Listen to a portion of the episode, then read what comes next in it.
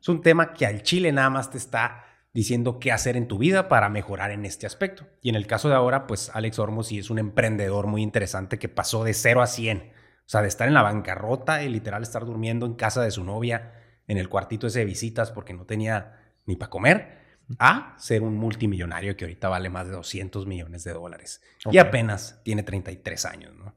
Entonces, lo interesante del episodio de hoy es que él nos va a explicar cómo le hizo, cara. O sea, cómo hacerle nosotros, cómo podemos aprender a vender de la manera adecuada lo que sea que ya estemos haciendo.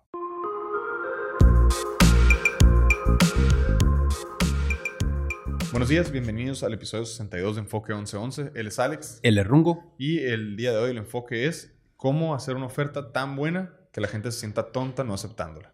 Bueno, primero que nada, este libro es de, un personaje aquí que se llama Alex Tocayo, Alex Ormosi. Así es. Eh, bueno, pues para empezar, no sé si nos quisieras platicar un poquito más de él.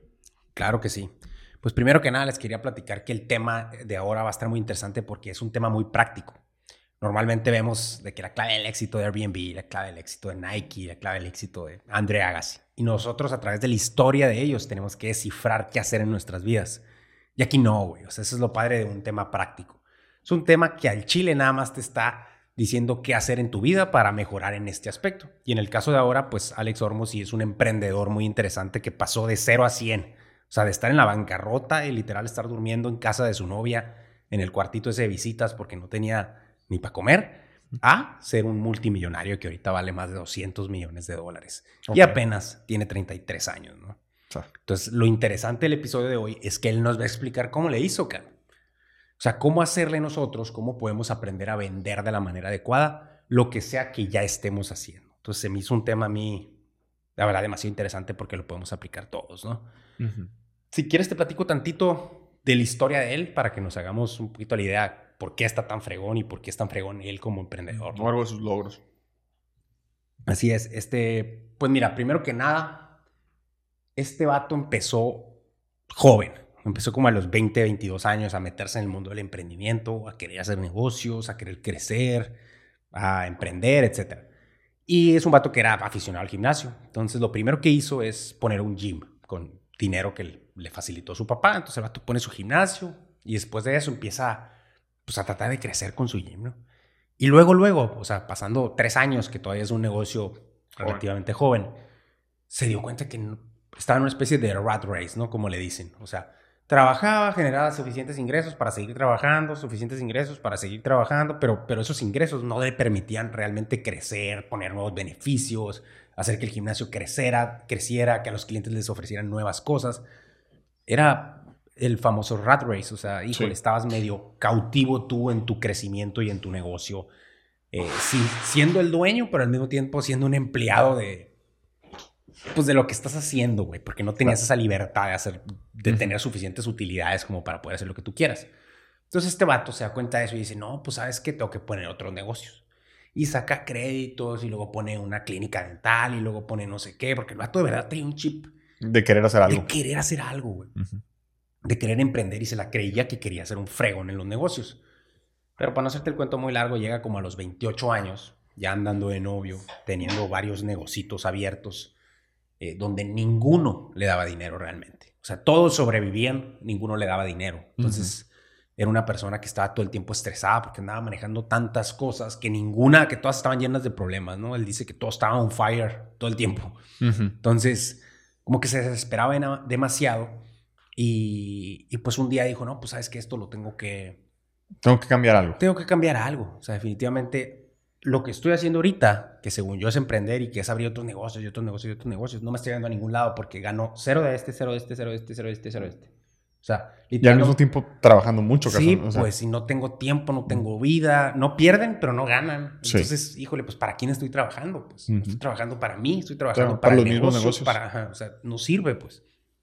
No es lo que yo quería, ¿no? Entonces se mete a un seminario de ventas, eh, pues ahí de una persona muy exitosa en ventas que dice que cuando estaba ahí, él oía todos estos términos de aprende a vender, haz que una oferta, de hecho de ahí sacó la idea, haz que una oferta sea tan buena que la gente se sienta estúpida diciendo que no. Mm. Y eso es lo que más se le grabó, porque dice que de todos los términos realmente es fregones de ventas de los que estaban hablando. Este vato no entendía y dice, I, didn't understand shit about fuck. Dice o sea, nada de nada.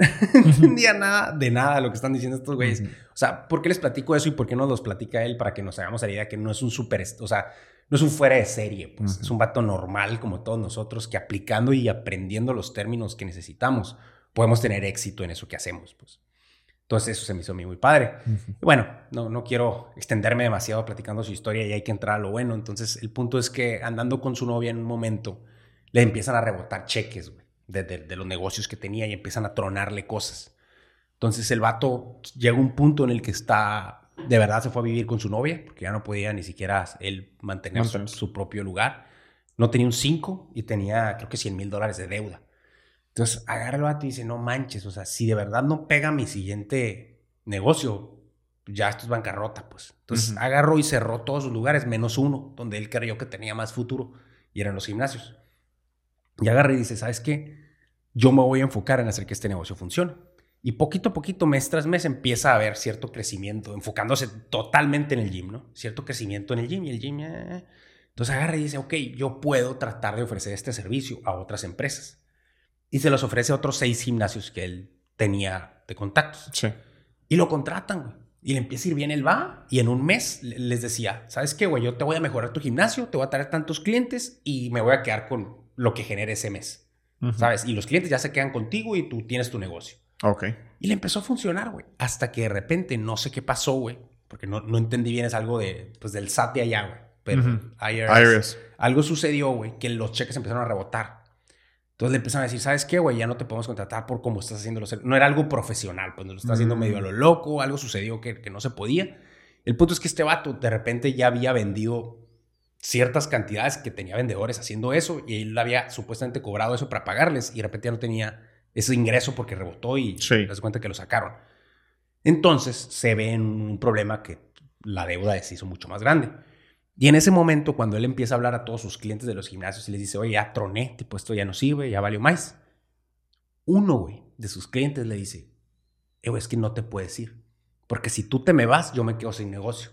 Entonces, me estaba gustando mucho lo que estábamos haciendo. ¿Cuándo me cobras para seguir conmigo? O sea, me vale lo de como lo estábamos haciendo, eso, olvídate de eso. O sea, vamos a hacer las cosas de otra manera.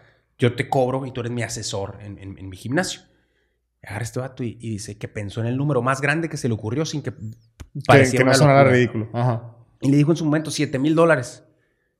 Y, pero ya no puedo ir yo allá y ayudarte. O sea, 7 mil dólares desde acá yo tengo que hacer. Y le dijo el vato, fierro. Y se los mandó esa misma noche, güey. Entonces ahí se dio cuenta de que, órale, cabrón. Hay pues una necesidad de lo que yo estaba haciendo. Y, y, ni siquiera necesito ir y estar en el gimnasio haciéndolo. Entonces ahora le habló a todos los otros y les empezó a decir lo mismo. Oye, ya no vamos a hacer eso así porque estoy de acuerdo que no se pudo porque tal y tal. Pero vamos a hacerle así. Yo te voy a decir qué hacer y tú me pagas 7 mil dólares. Fierro. Y güey, empezó a vender a lo loco. Dice que sacó una promoción, hizo una oferta, lo empezó a sacar en Instagram y al día siguiente se, despertó y ya tenía algunos clientes. Entonces, órale, las cosas empezaron a cambiar para él. Y con el tiempo fue modificando las ofertas que él hace, que esa es la magia de su capacidad, o sea, el cómo te ofrece un producto o un servicio para que le saques el máximo provecho en cuanto a utilidades, en cuanto a que tengas más clientes, en cuanto a todo, ¿no? Ok. Y así el vato poco a poco en sus diferentes industrias fue haciendo un imperio que ahorita vale más de 200 millones de dólares. Imagínate, ¿no? Y tan joven, pues.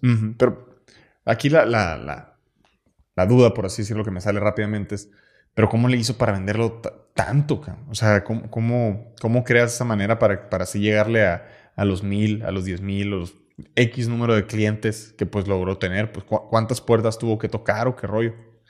Eso es lo más padre, güey. Eso es lo más padre y más interesante del asunto. El vato se especializó en saber qué es lo que debería de ofrecer. Ajá. O sea, ¿qué tengo que ofrecer yo? ¿Yo qué agrego, güey? ¿Yo cómo le hago para diferenciarme del resto? Porque estoy de acuerdo, güey. Me dedico a los gimnasios, hay muchos. Me dedico a los dentistas, hay muchos. Me dedico a lo que sea, siempre hay competencia. Y hablando de su business, por ejemplo, los gimnasios, pues un gimnasio, digamos, de, buen nivel y todo, pues comparado con otro gimnasio de buen nivel, pues, pues, son prácticamente lo mismo, por así decirlo. Ya nomás la competencia de cuál me queda más cerca y cuál tiene mejor precio, o sea. Exactamente, exactamente. Qué bueno que dijiste ese punto porque eso es lo que él dice. Dice, yo busqué diferenciarme. Yo no quería ser un commodity. O sea, quiero ser algo que stand out, pues. Ok, sí, un commodity, pues para los que nos escuchan, pues es ese tipo de cosas, pues que las puedes conseguir en cualquier lado, pues son esas cosas que normalmente su precio no cambia mucho, por decir algo, no sé, o sea, bueno, puede cambiar mucho el precio, pero es el mismo precio para todos, por decirte algo, el oro o la plata, pues que o sea, es un precio tal y ya nomás depende de cuándo lo compraste, cuando estaba alto, cuando estaba bajo y, ya. Y ese es el precio que hay. Ese es el precio que hay. Sí, o el maíz o lo que sea, pues. Eso es un commodity. Y cualquier cosa que se venda, que se compre, se vende, tiene el mismo precio. Y si tú compras el, maíz o el pan o el trigo o el oro aquí o a 10 cuadras para allá o a 10 kilómetros o donde sea para allá, debe ser lo mismo. Es, es prácticamente el mismo precio, sí. Exactamente. Eso es un commodity y tenemos que todo el tiempo sacarle la vuelta a comoditizar nuestro negocio, güey. O sea, no tenemos que ser un commodity. Eso es lo primero que te dice. Entonces, si te fijas, él estaba en el servicio de los gimnasios, ¿no? En el, mundo de los gimnasios. Eso también se, se comoditizó, güey. O sea, ¿por qué? Porque, pues, hace cuenta, él ofrecía un bootcamp. Decía, ah, aquí baja de peso por 99 dólares al mes y te ayudamos con un programa para que bajes de peso. Pues y el gym de enseguida ofrecía el mismo ofrecía lo mismo, güey. Porque sabían que eran los precios que podían ofrecer y lo que la gente estaba dispuesta a pagar y que ta, ta, ta. Y lo peor del caso, y si ya le bajan a 80, pues nosotros le también. tengo que bajar a 80 porque pues si no salen con el más barato. Entonces ahí mm. empiezas a competir por precio. Y cuando tú compites por precios, tus márgenes se reducen y, y, todo el negocio se entorpece. Sí. Entonces siempre tenemos que tratar de hacer una oferta que posicione a nuestro negocio en un en una competencia de uno. Y si, y si, no tienes cuidado, hasta te puede tronar tu negocio por bajar tanto tu margen, ¿no? Exacto. Entonces, eso, eso no es el camino. Pues. Bueno, sorry que te interrumpí, pero bueno, tienes que llegar. tienes que llegar a posicionarte en, competencia de uno, o sea, tú ser el único. Entonces, por ejemplo, podemos pensar ahorita en, cualquier otro negocio. Eh, por ejemplo, se me ocurre una agencia de publicidad. Si nosotros fuéramos una agencia de publicidad, o sea, nosotros nos dedicamos a hacerle la publicidad a los demás negocios para que ellos tengan éxito en sus cosas. Si nosotros somos una agencia de publicidad, podemos ser una comoditizada, o sea, un commodity más, un servicio normal, o podemos ser una oferta de valor diferente. Ok. ¿Cómo crees tú que sería, por ejemplo, una agencia de publicidad ofreciendo algo normal, como un commodity? Pues yo diría, no sé, oye, te ofrezco un manejo de tus redes sociales para que vendas más y te cobro X cantidad para empezar y X cantidad mensual, punto, algo así. Pues sí. Yo creo que eso sería lo, más, el, típico, la típica oferta de una agencia normal. Sí, de hecho, pues sí, ajá, la manera en la, en la que ellos eh, tienden a, funcionar es algo similar a eso, o sea, cobran un, monto y luego una mensualidad normal, o sea, siempre fija y te están manejando con tu este, presupuesto, con tu dinero. Sí, claro. El contenido que te están moviendo en las redes sociales, eh, etcétera, ¿no? Entonces, eh, haz de cuenta, vamos a suponer que ellos meten 10 mil pesos, pues, o 10 mil dólares o 10 mil pesos al mes En, contenido de publicidad. Entonces, estas personas, vendas más o vendas menos, esta agencia te está cobrando a ti lo mismo. Sí, los 10. O sea, tu negocio estás pagando por un servicio que te cobra igual si vendes más o si vendes menos. O si no vendes nada. O si no vendes nada, ¿no? Entonces, eso para este vato está mal. Pues. O sea, dice, güey, ¿para qué? O sea, obviamente todo el mundo está ofreciendo lo mismo y tú como compañía, como agencia de publicidad, pues estás compitiendo contra un chorro de agencias de publicidad que están ofreciendo el mismo contenido, el, mismo servicio, la misma oferta y no se estás diferenciando. O sea, ¿cómo compites con un cliente así? ¿Sabes? Sí, si agencia B te está dando el servicio a ti, como yo, agencia X, le voy a quitar el mercado si, si doy la misma oferta y con ellos ya trabajas. Exacto. Entonces, este vato que también compró una agencia de, publicidad, creo que la compró después, ya, que tenía éxito, pero bueno, ya que sabía hacer ofertas, ¿no? Entonces, ese rollo. Entonces agarra y dice, ok, yo me voy a meter y voy a analizar cómo hacen las cosas ellos para hacerlas diferente, porque yo quiero competir contra mí, no contra ellos. Entonces, ya cuando empieza a hacer eso, dice, ok, es que estos vatos lo están haciendo mal. Estos vatos te están cobrando de antemano y luego te están cobrando mensualidades fijas. Y no les importa si tienes rendimiento o no ok, yo quiero hacer una oferta tan buena que se sientan estúpidos diciéndome que no. Entonces lo que voy a hacer es decirle, ¿sabes qué, güey? A mí no me pagues ninguna... No me pagues de anticipo. O sea, no, no existe el pago upfront, ¿no? Ok. No existe y no existe el fee mensual. Lo único que existe es el hecho de que yo como negocio, yo, mi negocio es traerte clientes y esos clientes que yo traiga son los que yo te voy a cobrar. Y te garantizo que te voy a traer, por decirte algo, 20, 50 clientes al mes. Y de esos clientes yo te cobro un porcentaje. Okay. Y aparte de todo, si no te los traigo, tú no me pagas. Ok, entonces él no cobra por, por, O sea, como dices, no cobran ni por adelantado ni nada así, ni siquiera y no te cobran mensualidad mientras no te genere resultados, pues, por así decirlo. Exacto, exacto. Entonces, imagínate cómo se mueve todo cuando tú estás haciendo una oferta tan buena como esa, pues, es tan diferente. Sí, imagínate cuando ofreces ya una cosa de esas, pues obviamente, imagínate que tú, tú eres ahora, ya no eres la agencia publicitaria, eres la empresa que está buscando a qué agencia contratar. Y ves una oferta que dice, oye, por 10 mil pesos al mes te hago todo esto. Ah, pues puedes decir sí o no, pero si otra persona, otra agencia te ofrece, oye, si te traigo gente te cobro y si no, no. Ah, pues cómo no le vas a dar la Y te voy a traer tantos, mínimo. O sea, no, pues de perdida ya le picaste. no, ya, ya, ya, ya respondiste. Entonces ese response rate pues está creciendo, ¿no?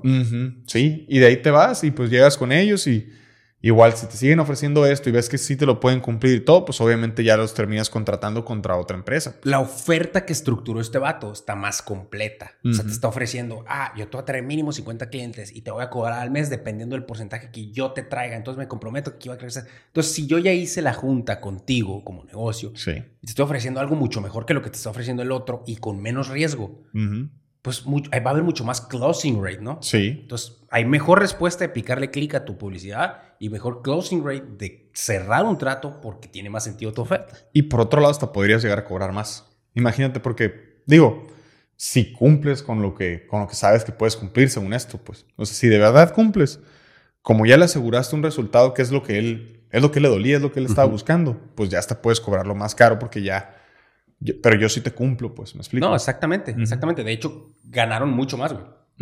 O sea, tienes toda la razón con eso. Gracias a que estás ofertando algo tan diferente, tú te posicionas en algo que es distinto. Ya ni siquiera compites contra una agencia de publicidad normal. Sí. Entonces, tú al ser algo distinto, tú pones tus precios, pues. Y tus precios te, te generan tener unos márgenes muy diferentes. De hecho, en este caso y en este ejemplo, multiplicaron por 11 veces la cantidad que metieron de publicidad. Órale. No, pues sí les fue re bien.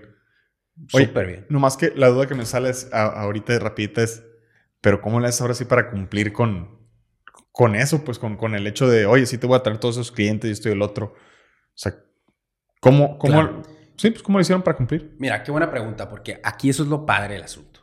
Si te fijas, esa misma oferta que está ofreciendo él como agencia de publicidad la pudo ofrecer el otro, güey. claro. O sea, los dos tienen las mismas capacidades. O sea, nosotros estamos partiendo de que la persona que está haciendo la oferta tiene las capacidades para hacer una agencia de publicidad o tiene las capacidades para cumplir con eso que está prometiendo.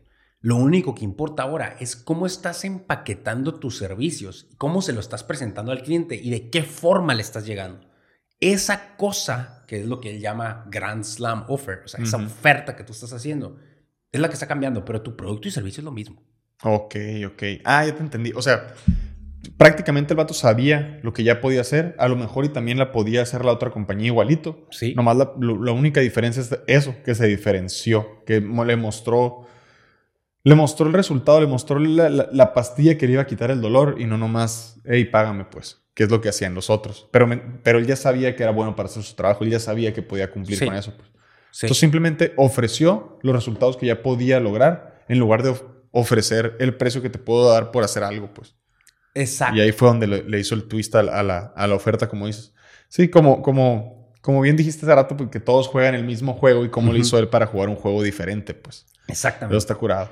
Pero, bueno, ahora, ¿cómo le podríamos hacer nosotros para hacer esa Grand Slam offer de la que hablas? ¿Cómo podemos hacer nosotros una, una oferta que, que, que nadie nos puede decir que no? Ahí nomás me gustaría agregar del, del, punto anterior, nomás una cosita rápida, que es el hecho de que si te fijas con la oferta que él hizo, trajo más clientes trajo más clientes, los cerró mejor y cobró más. O sea, ¿te das cuenta de lo increíble que está eso, güey? Sí. Eso es lo que busca un negocio, güey. ¿Cómo traigo más clientes? ¿Cómo a esos clientes que ya traje puedo hacer que de verdad me paguen y se conviertan en mis clientes? ¿Y cómo hago que esos vatos que ya se convirtieron en mis clientes me paguen más por mi servicio? Sí. ¿Cómo consigo más prospectos? ¿Cómo esos prospectos los hago clientes? ¿Y cómo esos clientes hago que paguen más? Punto. todo nomás porque tú cambiaste la oferta cuando eras lo mismo que el otro. Está increíble, pues. Entonces es muy importante que sepamos manejar cómo presentamos nosotros nuestra oferta de productos o servicios. Sí, y saber medir el impacto que tenemos ante el cliente, pues, para poder ofrecer algo que tenga sentido.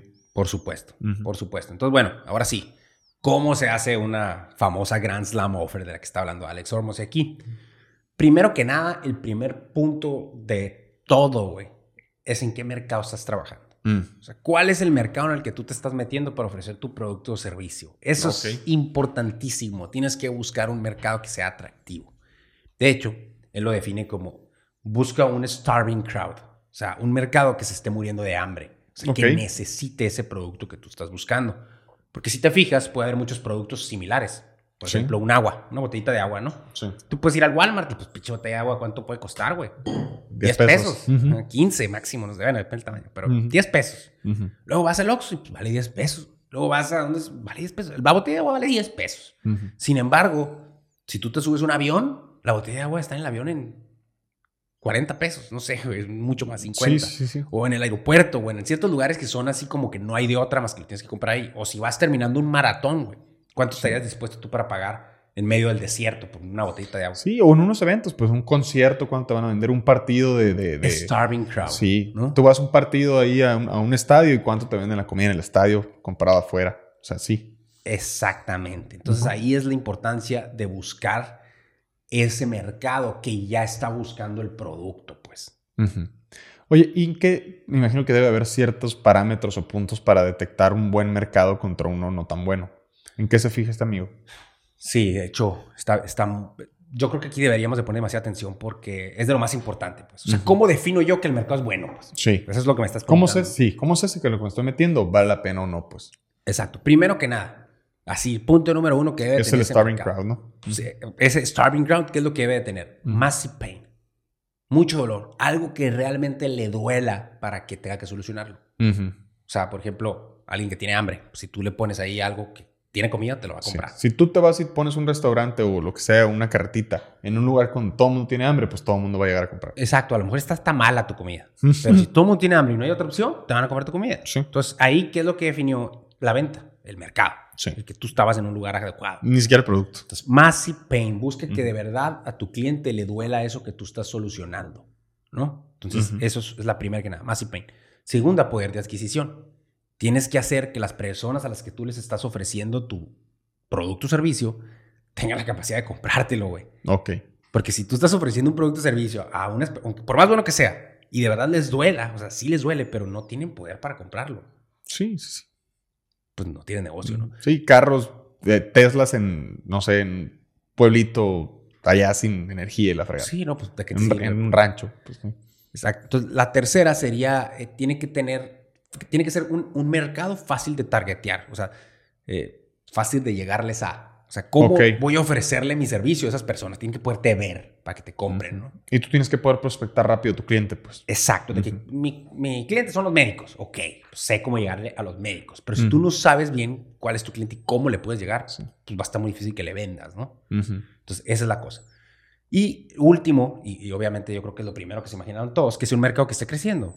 Eso es obvio, ¿no? Si es un, mercado que está decreciendo, pues no lo hagas. Pues, no, no, le, no le vendas a los periódicos nada. Pues, o sea, Sí, ahorita no. pues. Sí, está muy, muy interesante esto, esto que dices porque lo, lo más impresionante de, de- de estos cuatro puntitos que dijiste es, di- dijiste algo por ahí en medio de el producto es, es menos importante, o sea, podemos decir, la comida puede estar mala, el Ujú. producto es menos importante si está en el mercado adecuado. Exacto. Simplemente, primero, hay que posicionarnos donde, donde pues, lo necesitan.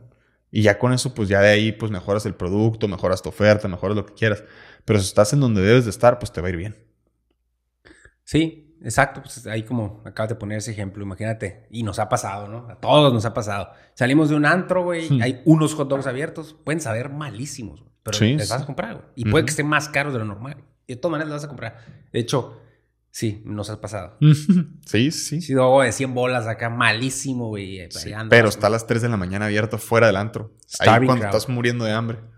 Entonces, bueno, entonces la importancia del mercado, eso todos deberíamos de hacerlo. De hecho, hay un ejercicio muy interesante que podemos hacer ahí, donde nosotros agarremos para definir nuestro mercado, antes de empezar a crear nuestra Grand Slam Offer, primero hay que definir el mercado. Y cuando estemos definiendo el mercado, en estos cuatro puntos del mercado, los valuemos del 1 al 10. Ok. O sea, tú valúa del 1 al 10 en dónde se encuentra en Massive Pain, en dónde se encuentra. Sí, en- sí. Del 1 al 10, le ponemos un numerito del 1 al 10. Ujú. el, el qué tanto dolor eh, tienen los clientes potenciales de- o el mercado este, ¿no? Ajá. Luego del 1 al 10, qué tanto poder de adquisición tienen esos clientes que quieren mi solución. Del 1 al 10, ¿qué tan fácil es prospectar? Yo saber quiénes son mis clientes y que ellos sepan que yo les puedo solucionar esto. Exacto. Y por último, pues si el mercado va para arriba, va para abajo. Y pues, ponle está- tu numerito, ¿no? Y le pones calificación así. Es que eso es bien importante, es bien importante porque ahí te das cuenta de que, ay, güey, yo creo que es un proyectazo y tiene puros seises, pues. Híjole, pues a lo mejor no es un proyectazo. O sea, ahí, ahí tienes que empezar a ver. Sí, a lo mejor le estoy solucionando bien padre. Pues sí, pero a nadie le duele. Sí, o sea, exacto. Y si no les duele, te van a comprar realmente. O sea, eh, Y a lo mejor eh, les duele más o menos, pero aparte no tienen lana. Entonces, ¿cómo lo vendes caro? Y, al- y además es bien difícil saber quién es el ideal. De hecho, de hecho, güey, con eso que estás diciendo me recuerda que, que si tú hiciste ese ejercicio y ves que una de esas está reprobada, ya no te metas en ese negocio, pues. O sea, así de fácil. Mejor enfócate en otro. Porque vamos a suponer que tiene un negocio que tiene un massive pain. O sea, vamos a 10, poner- 10, 10 y 0, ponle. Vamos a poner de ejemplo los morros que no saben encontrar trabajo y pues no saben hacer su currículum y tú tienes un negocio para hacer su currículum perfectamente. ¿Tienen un massive pain? Sí lo tienen. Ujú. 10 a lo mejor. El vato está en chamba, güey. Necesita Sí. que les ayudes. Dos, tienen purchasing power. Tienen capacidad de compra. Pues, quién sabe. No, güey. O sea, Ujú. la mayoría yo creo que no, porque no tiene trabajo, ¿no? O sea, a lo mejor si su familia tiene, pues sí, pero mínimo tienen cinco, si no es que menos. Entonces, ahí ya no está tan atractivo tu proyecto porque tu foco es gente que no te lo puede pagar. güey. Sí. Y aunque cada vez haya más recién egresados y gente preparada y Ajá. crecimiento, y la otra que era. Es Eh, fácil de targetear, pues sí, también, sí, güey. sí, toda la gente que va a Pero no tiene lana, cabrón.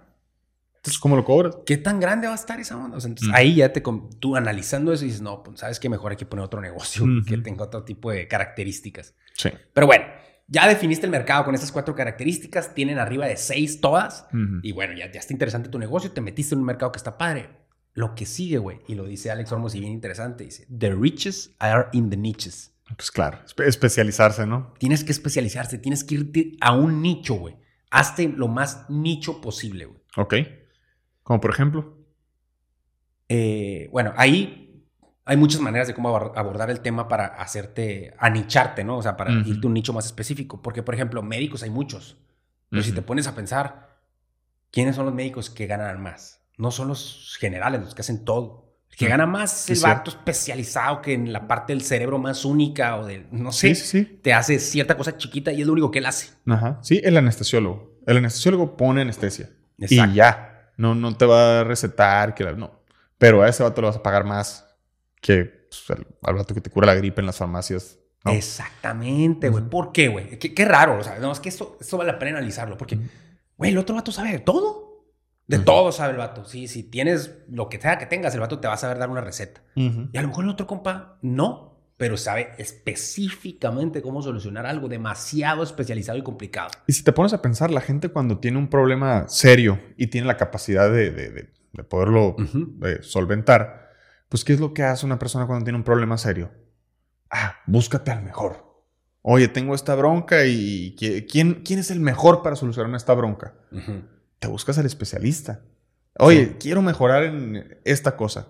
¿Quién es el vato que mejora sabe hacer eso? Y te vas con ese. No te, no te vas con el vato que, ah, él sabe de esto, de esto, de esto y de esto. No, te vas con el mejor de esto Eso en específico específico. que yo tengo. Ujú. De hecho, él también lo pone en un ejemplo, güey. Algo muy similar a lo que acabas de platicar. Me Ujú. llamó la atención porque es muy similar. Dice, güey, ¿a quién le... O sea, vamos a suponer que tú tienes un problema médico y te van a operar de algo. Ese algo que te van a operar, tienes dos opciones. Un vato, que es su segunda operación, o un vato que es su operación número 1500. ¿Cuál vas a preferir, güey? El 1500. Aunque te cueste a lo mejor 20 veces más, ¿verdad? Pero ahora te la cambio. El que operó a los 1500 son 1500 diferentes operaciones. Y el que lleva dos, a lo mejor pon dos sí, te- pues es Sí, muy no, poquito. pero a lo mejor y lleva 15. Pero las Es 15 exactamente de eso. Ah, sí, bueno. Ahí está la especialidad. No, y eso, eso es algo muy importante porque de hecho, si te pones a pensar tantito tú, ¿por qué crees tú que la gente compra algo? O sea, ¿por qué la gente compra un servicio o un producto? Pues normalmente yo diría, pues necesitas algo, tienes posibilidades de comprarlo, sí, pues te lo compras y pues ya, ya lo tienes. No sé. sí, pero pues en realidad lo que está pasando atrás, güey, más que nada es cuando yo compro algo, sea producto, servicio, lo que sea, significa que yo estoy valorando más ese producto o servicio que estoy teniendo de regreso, o sea, que yo estoy adquiriendo. Ajá, que el dinero que te que el dinero que me costó comprarlo, Totalmente, ¿no? sí. Eso es lo que significa al chile, ¿no? Sí. Entonces, ¿qué es lo que debemos hacer ahí, güey? O sea, nosotros debemos de hacer una oferta que sea tan atractiva que se perciba el valor muchísimo más grande de lo que él esté pagando. No importa que el pagar sea mucho dinero. Como por ejemplo, otra vez el médico ese súper especializado en algo bien importante. Sí, importa pues- que te cobre lo que te tenga que cobrar, tú valoras esa salud tuya mucho más. pues. Sí, es que, pues, claro, imagínate si puedes lograr que la gente perciba eh, cualquier cosa como algo que tenga un valor pues, mayor, pues, pues cómo no le vas a poder subir el precio, ¿no? O sea, totalmente. Y pues ahí es donde, donde pues, te- se hacen los márgenes grandes donde ya te alcanza a ir mucho mejor. Esa es la diferencia. De hecho, ese tema es el siguiente cuando nosotros estamos tratando de hacer una oferta de este tipo, ¿no? Una Grand Slam offer. El mercado y luego el precio. Sí. Sube tus precios, güey. Lo primero que te dice, sube tus precios, pon el precio más caro que puedas poner. Es que imagínate, con, con esto hablando de los precios, si tú tienes algo que a ti te cuesta hacerlo o venderlo, Ajá. todo, te cuesta 10 pesos, por así decirlo, Ajá. Y lo vendes a 11 pesos, Ajá. te estás ganando un pesito, un pesito, y, y vendes tantas al mes y ya tienes tu dinero a toda madre. ¿Qué pasa si le logras subir a 12 pesos y te sigue costando los mismos 10? No ganas un peso más, ganas el doble, cabrón. Duplicaste lo que. Duplicaste tus ganancias, cabrón. O sea, el simple hecho de subirle un poco el precio puede ser un, un clic muy, muy diferente ya al final. Sí, y Alex Hormozzi ni siquiera está hablando de eso, ¿no? Él está hablando de... Me, me encantó porque matemáticamente tenemos que verlo. Pero Sí. el vato está hablando de diferencíate por tu precio, pues. O sea, tu precio te va a permitir así a ti que te perciban con mucho más valor. ¿A qué se refiere? Y de hecho eso hizo un experimento. Ok, Pero en pocas palabras a lo que se refiere es si tú eres más caro, te persiguen con más valor. totalmente. Pero hizo un experimento para probarlo. Y se fue a un restaurante, un restaurante, y el vato ofreció tres botellas de vino y les dijo a los re- restaurantes, a todos los clientes en todas las mesas, ponles estas tres botellas de vino con estos tres precios y hazles esta encuesta. Las tres botellas de vino. Regalado así, nomás para que la prueben, punto. Sí, ajá, él quería hacer su, Su examen. Sí, su Y una de las botellas de vino decía que valía 50 dólares, otra de las botellas de vino decía que valía 200 dólares y otra de las botellas de vino valía 500 dólares. Y ya las tres con su etiqueta y su nombre y X, ¿no? Y al final, güey, para no hacer muy largo esto, el experimento resultó que absolutamente todos los que fueron encuestados dijeron que la más rica y más sabor era la de 500 dólares. Todos dijeron eso. Cuando en realidad era todo era una trampa, todo era el mismo vino. O sea, ahí nos podemos dar cuenta de la importancia del cómo nos percibe el cliente en base a nuestros precios. ¿Eso qué Sí. quiere decir? Si yo bajo mis precios, me perciben como que más chafa. Sí, y si tú le hubieras dicho al, al cliente, oye, la botella de 500 dólares te la doy en 250. O sea, a lo mejor y te hubieran comprado un mundo. Sí, sí, sí, porque, ah, no, pues es que... Yo percibí el valor de que valen 500, pues. Sí, por eso se juega con ese tipo de cosas ya en, las, en las compras y ventas, ¿no? Pero eso, la verdad, hasta a mí me sorprendió porque siento que nunca lo había analizado de esa forma. Pero es verdad, o sea, los están los tres vinos y tú dices, ah, este está bien fresón, güey. Y nomás porque hice una etiqueta que vale 500 dólares y adentro traí lo mismo que el otro que vale 100, güey. Pero ya lo estás viendo como que no, este está chilo, güey. A la bestia, ¿no? Qué importante, pues. Entonces, un Ujú. servicio es igual. Ok. Si tú vas con la- alguien que te va a fumigar la casa y un vato te cobra el que te va a fumigar la casa bien caro y el otro te cobra bien barato, pues a lo mejor contratas al barato nomás porque no quieres gastar, ¿no? Pero tú automáticamente percibes al de allá Que va a ser un mejor como trabajo. que va a ser mucho mejor trabajo. Ese vato es un especialista en fumigar la casa, Sí. ¿no? O sea, lo ves diferente. Eso está muy padre. Sí, a lo mejor y, y- y vas a tener menos clientes si subes tu precio, pero ¿qué tipo de clientes puedes tener? Pues. Boom. Vas a tener menos clientes, vas a tener menos clientes, pero te están pagando a lo mejor 10, 15, 20 veces más que, lo, que, si tuvieras muchos más clientes, o quién sabe. Sí, y además con eso también puedes mejorar muchísimo tu servicio. Imagínate de, de tener, no sé, 100 clientes y que cada quien te dé mil pesos, o tener 10 clientes que te den 10 mil pesos, pues es la misma en dinero, pero pues imagínate la calidad de servicio que puedes dar si atiendes a, a menos gente, pues puedes de verdad mejorar lo suficiente como para que la gente no nomás eh, eh, también perciba ese precio del que, del que estás hablando. Sí, claro, que, que de verdad ofrezcas lo que estás eh, Sí. cobrando, ¿no? Sí, o sea, en, realidad para poder. Sí, que- para poder vender, o sea, ya, ya más, con precios más elevados, pues yo creo que todos estamos pensando en eso, ¿no? Ajá. ¿Cómo le podemos hacer para poder subir nuestros precios? Sí, ¿Cómo o le podemos qué hacer para chingón que yo pudiera vender el Yeti en el doble, ¿verdad? O que pudiera vender lo que sea que esté vendiendo más caro. Claro. Obvio. O sea, lo que sea que tú estés haciendo, te estás preguntando ahorita cómo chingados puedo subir mi precio. Pues, o sea, entiendo lo que me dices, vato. Sí. Bueno, entonces aquí está muy interesante eso porque te lo pone de una manera muy práctica este vato. Y te dice, mira, güey, tú lo que tienes que tratar es de hacer que ofrezcas tanto valor, güey. Tanto valor que puedas subir tus precios a lo máximo. Pero que aún así que tú subiste tus precios a lo máximo, de todas maneras tu cliente esté teniendo una ganga al comprarlo. Que perciba esa ganga. Y ahí está la clave. O sea, que de verdad él perciba un- como una ganga eso que compró cuando tú le subiste el precio muchísimo. Ok. Entonces, ¿cómo se logra? Pues agregando muchísimo valor, güey. Y eso es lo que él hizo, si se fijan en la oferta que estábamos diciendo hace rato y en todas las ofertas que él hace. Sí. Hace una mejor oferta. Hace una mucho mejor oferta. La empaqueta de una forma en la que esté agregando tanto valor que el cliente diga, no, hombre, güey. Por aquí es. Aunque te pago 15 mil dólares por esta onda, esta onda, pues vale 20, ¿sabes? O sea, estoy, estoy teniendo una ganga al respecto. Entonces, ahí, primero que nada, tenemos que, para poder agregarles ese valor, ¿cómo le agregas un valor a tu cliente? Primero tienes que saber quién chingados es tu cliente, ¿no? Sí, ¿qué quiere? ¿Quién es mi cliente exactamente? ¿Qué quiere mi cliente? ¿Qué valora ese cliente? Y ya que sabes quién es tu cliente y qué valora, de atrás para adelante vas viendo cómo solucionarle sus problemas y qué es lo que tú le puedes ofrecer a él para que perciba un valor muchísimo más grande del precio que le estás poniendo a tu producto. Entonces, ahí estás fabricando la oferta esta imposible de rechazar. Ok, vamos, vamos tratando de diseñar aquí un, un, un ejemplito acá para ver cómo podríamos crear esa oferta para X. Ah, o sea, vamos, vamos a hacer una oferta. Sí, sí, sí. A ver. De un trabajo Me acá. gusta. Ajá. Ver, ¿Qué pex? Pues un trabajo así, algo, no sé. Pues mira, vámonos por un servicio, ¿no? Para, para ponerlo un poquito más abierto y que podamos jugar con la oferta. Un Perfecto. servicio. Vamos a suponer un maestro de inglés. Algo fácil de entender para todo el mundo. Sí, vamos a poner la oferta del maestro de inglés. Ok. Es un vato que quiere ofre- ofrecer inglés. Pues primero que nada es eh, descifrar el cliente, ¿no? Ajá. Pues el cliente es alguien que quiere aprender inglés. Exacto. Pero pues me imagino que hay que desglosar el, el- el tipo de persona. Por eso que decías de los nichos, de qué tipo de persona tiene que ser ¿Quién esta. es tu cliente? Exactamente. ¿Quién es tu cliente? Ok. Mm, ok, podría ser, no sé, una señora que quiere ir de shopping. Eh, Ajá. podría ser un, un morro que quiere entrar a la universidad y quiere subir su área de inglés. Pasar el TOEFL acá. Sí. puede Pod- ser. podría ser eh, un niño que está en la escuela y que quiere, está tronando. También. O sea, como mentor, como tutor. O, o a lo mejor un profesionista, alguien así ya que ya salió y que está trabajando y que quiere hacer negocios eh, en el extranjero y pues quiere romper Ándale, esa barrera. pues, ahí ya tienes como cuatro di- diferentes opciones de nicho, ¿no? Ajá. Pero nomás para que entienda la gente aquí.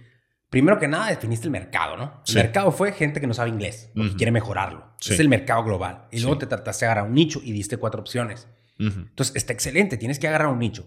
Pero de ese nicho, ok, tienes cuatro opciones, pero ¿cuáles de esas cuatro opciones tiene más purchasing power? O sea, tiene más lana para, de adquisición.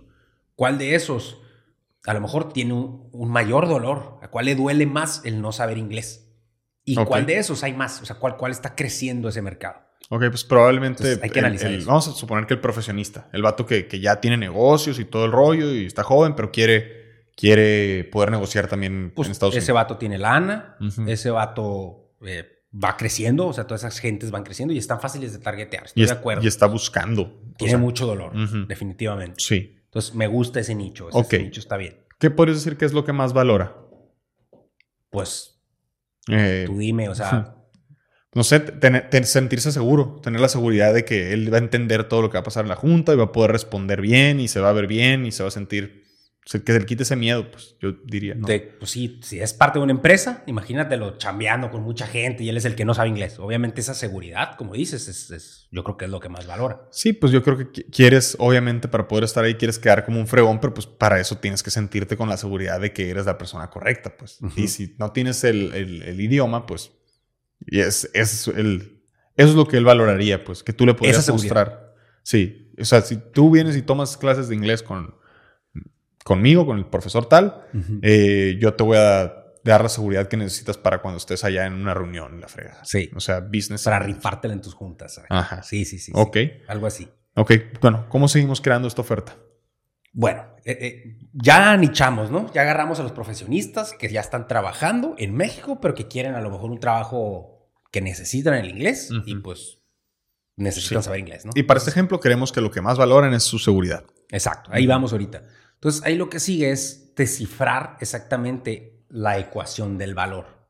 O sea, para agregar nosotros como oferta más valor, tiene cuatro cosas esa ecuación del valor. Entonces, nosotros hay que, hay que ponernos a pensar en nuestro ejemplo cuál de esas cosas estamos cumpliendo y cómo poderlas subirlas y bajarlas, ¿no? Ok. Entonces, la primera de esa ecuación se llama Dream Outcome. O sea, mi objetivo, mi sueño ideal. O sea, el objetivo ideal de ese cliente, ¿cuál es?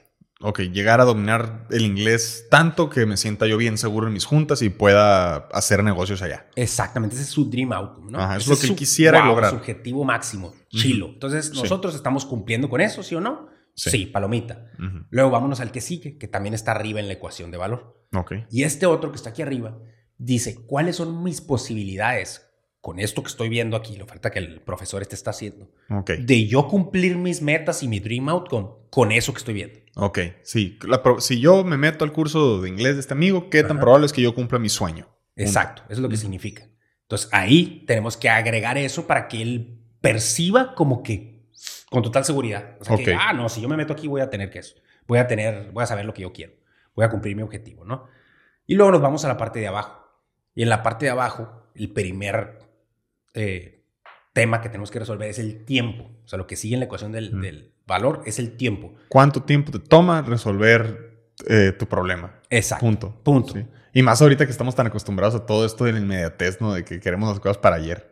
No manches, güey. Ujú. Ahorita más que nunca es demasiado importante el tiempo en la ecuación del valor, güey.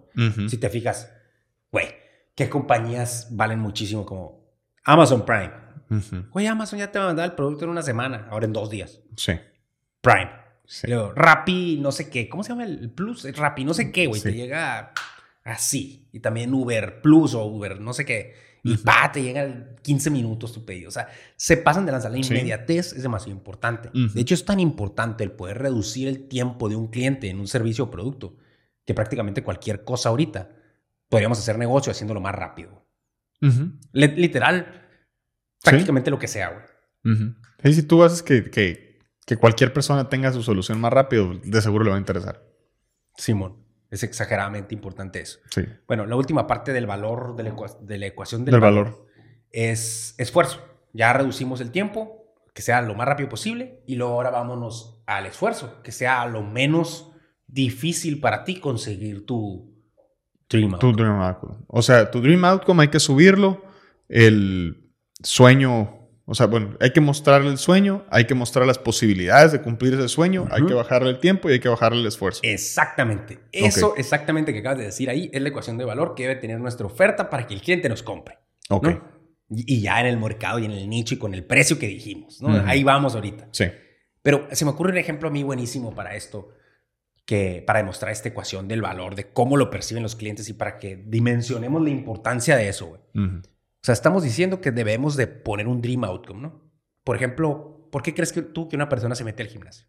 ¿Porque le gusta ir a entrenar? Normalmente no. Normalmente porque quiere, quiere- tener un mejor cuerpo. Tiene, quiere tener un mejor cuerpo. Entonces vamos a pensar ahorita en, en- en una persona que tiene unos kilos de más, ¿no? Ujú. Obesidad o lo que sea. Ok. Entonces, esa persona valora el dream outcome, es estar flaco o en forma. Sí. Flaco. O sea, eso es lo que Sí. quiere. Ese es su dream outcome. Sí. Verse el más delgado. Es Entonces, vamos a comparar, por ejemplo, qué ofrece, güey, con esta ecuación que acabamos de decir. ¿Qué ofrece? ¿Una liposucción o meterse al gym? Y, y Sí, el camino de paro. meterse al gym y hacer dieta contra la lipo. Ajá, evalúalo en las cuatro opciones, aquí enfrente de todos, para que vean la- lo, lo que nos estamos refiriendo. Perfecto. El sueño, pues es el mismo, es bajar de peso. Y los dos lo cumplen, por así los dos decirlo. lo cumplen, exactamente. Si los dos lo cumplen, igual. Sí. El segundo es las posibilidades de que lo logre. Exacto. Con la lipo, pues es. es, es- Es seguro, ¿no? Vas a bajar porque vas a bajar. Y ni depende de mí, depende del doc. Entonces, Ujú. eh, fierro. Sí. Y con la. Y con la debut, pues. Ejercicio y dieta. ¿Lo vas a bajar seguro o no? Pues quién sabe. Mucha ¿Cuáles gente- son mis posibilidades de tener éxito?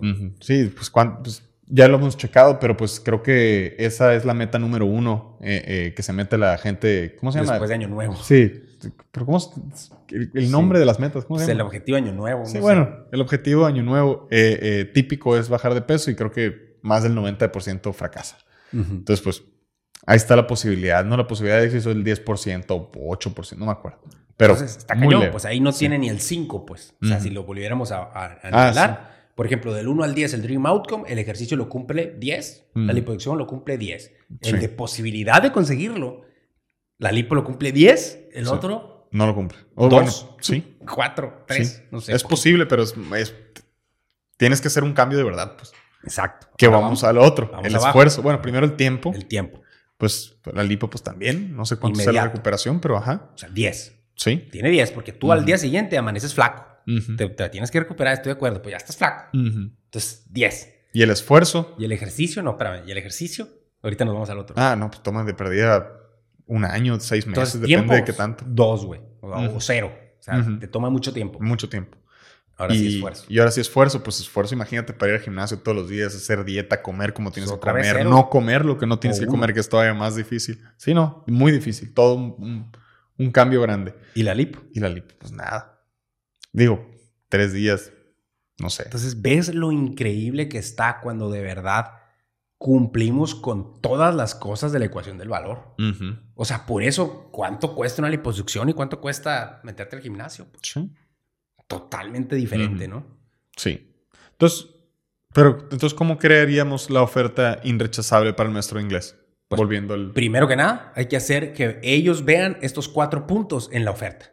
Ok. Primero que nada, de los cuatro puntos de la ecuación del valor tienen que ser percibibles en la oferta. Sí, de ahí aumentar el sueño, como dijimos, aumentar el- el- la posibilidad, o sea, de alguna manera mostrarle que, que, que somos un caso de éxito, que tenemos casos de éxito o algo así, decir que somos muy rápidos y, y que ni te va a costar trabajo. Ajá, que vamos haciéndolo si quieres. Ujú. Mira, primero que nada, estamos diciendo que somos un profesor de inglés o una empresa que se dedica a eso y que quiere a los profesionistas que quieren mejorar su inglés, Ujú. que tengan más seguros y que suban. Ok, mira, primero que nada, si yo quiero mostrar ese dream outcome, para llegarle a todos esos profesionistas, yo lo, lo reduciría aún más. Un nicho más pequeño. Sí, sí, es más chiquito, güey, porque va más fácil llegarle. Ujú. Entonces, Directo. Targetearlo directo. Entonces, lo que yo haría ahí es agarrar y decir, ¿sabes qué, güey? A los... Y que tengan lana, ¿no? Entonces, yo pensaría en todos los programadores ahorita que esto está subiendo. Todos esos Ujú. programadores que trabajan en México. Que quisieran agarrar chambas en Estados Unidos Remotas. trabajando en México. Remotas. Pero que no pueden nada más, aunque tienen el conocimiento de programación, no pueden porque no saben inglés.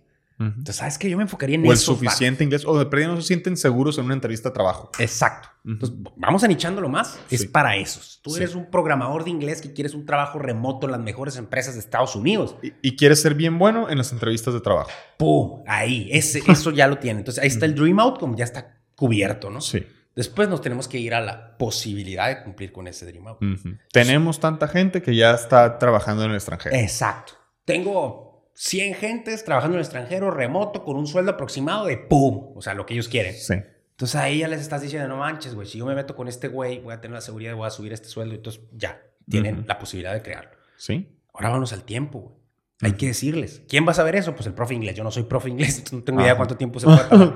Pero vamos a decir un ejemplo. Ujú. En tres meses. Sí. Ok, ok, güey. En Entonces, tres meses te preparo para tu entrevista de trabajo. A lo mejor y tiene sentido, ¿no?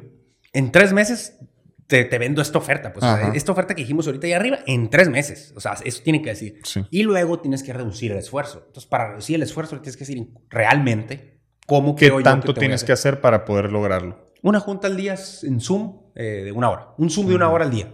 Igual que no somos maestros de inglés, pero un maestro de inglés sabrá qué tanto tiempo le tomaría Sí, y todo. no tengo idea, la verdad. Ajá, pero, pero, sí, ok. Pero bueno, eso es lo que debe tener una oferta completa, güey. Donde estás así, tú como programador mexicano que de repente quieres trabajar en Netflix, güey. O que quisieras estar trabajando en Facebook, Estados Unidos, o en Tesla, acá, de repente voltees y digas, no manches, güey, pues ¿qué hago yo trabajando aquí en México donde me pagan una décima parte de lo que podría estar ganando allá? Pues, si yo le pago a este vato, pues todo va a cambiar, ¿no? O sea, si yo agarro esa oferta, todo va a cambiar, voy a poder Sí, conseguir ese Y, trabajo. y- y lo curioso es, imagínate lo que podría cobrar este maestro inglés. En lugar de decir, oye, pues yo doy clases de inglés. Pues yo no estoy buscando eso. Yo estoy buscando un maestro de inglés que me haga conseguir el trabajo que yo quiero y la frega. Y este sí me puede ofrecer eso. Pues es muy diferente, pues. No, güey, ahorita no vamos ni a la mitad, güey, de cómo crear esta oferta. La verdad está increíble. Quédense para la siguiente parte, güey. Falta cómo articular muchas cosas, cómo vamos a cobrar, por qué te lo vamos a cobrar así, cómo hacer que la persona perciba automáticamente que no tiene ningún riesgo. Le agregaremos garantías, solución de problemas, mil cosas para terminar de empaquetar esta super oferta Grand Slam Offer de la que estamos hablando con Alex Ormos. Exacto. Entonces, Perfecto. que se queden para la segunda parte, ¿no? Esto Así va a es. salir después. Sí, muy bien. Pues con eso cerramos el capítulo de hoy entonces. Los invitamos a seguirnos en, nue- en nuestras redes sociales. Comenten su frase favorita del capítulo y suscríbanse al canal de YouTube. También pueden seguir a Alex Ormosi. Está en Instagram. Ah, sí. Está todo dar, tiene muy buenos codes, muchas cosas que aprenderle. Y también a nosotros. Y también a nosotros. y los invitamos a ver más capítulos de Enfoque 1111. Sale, gracias. Nos vemos.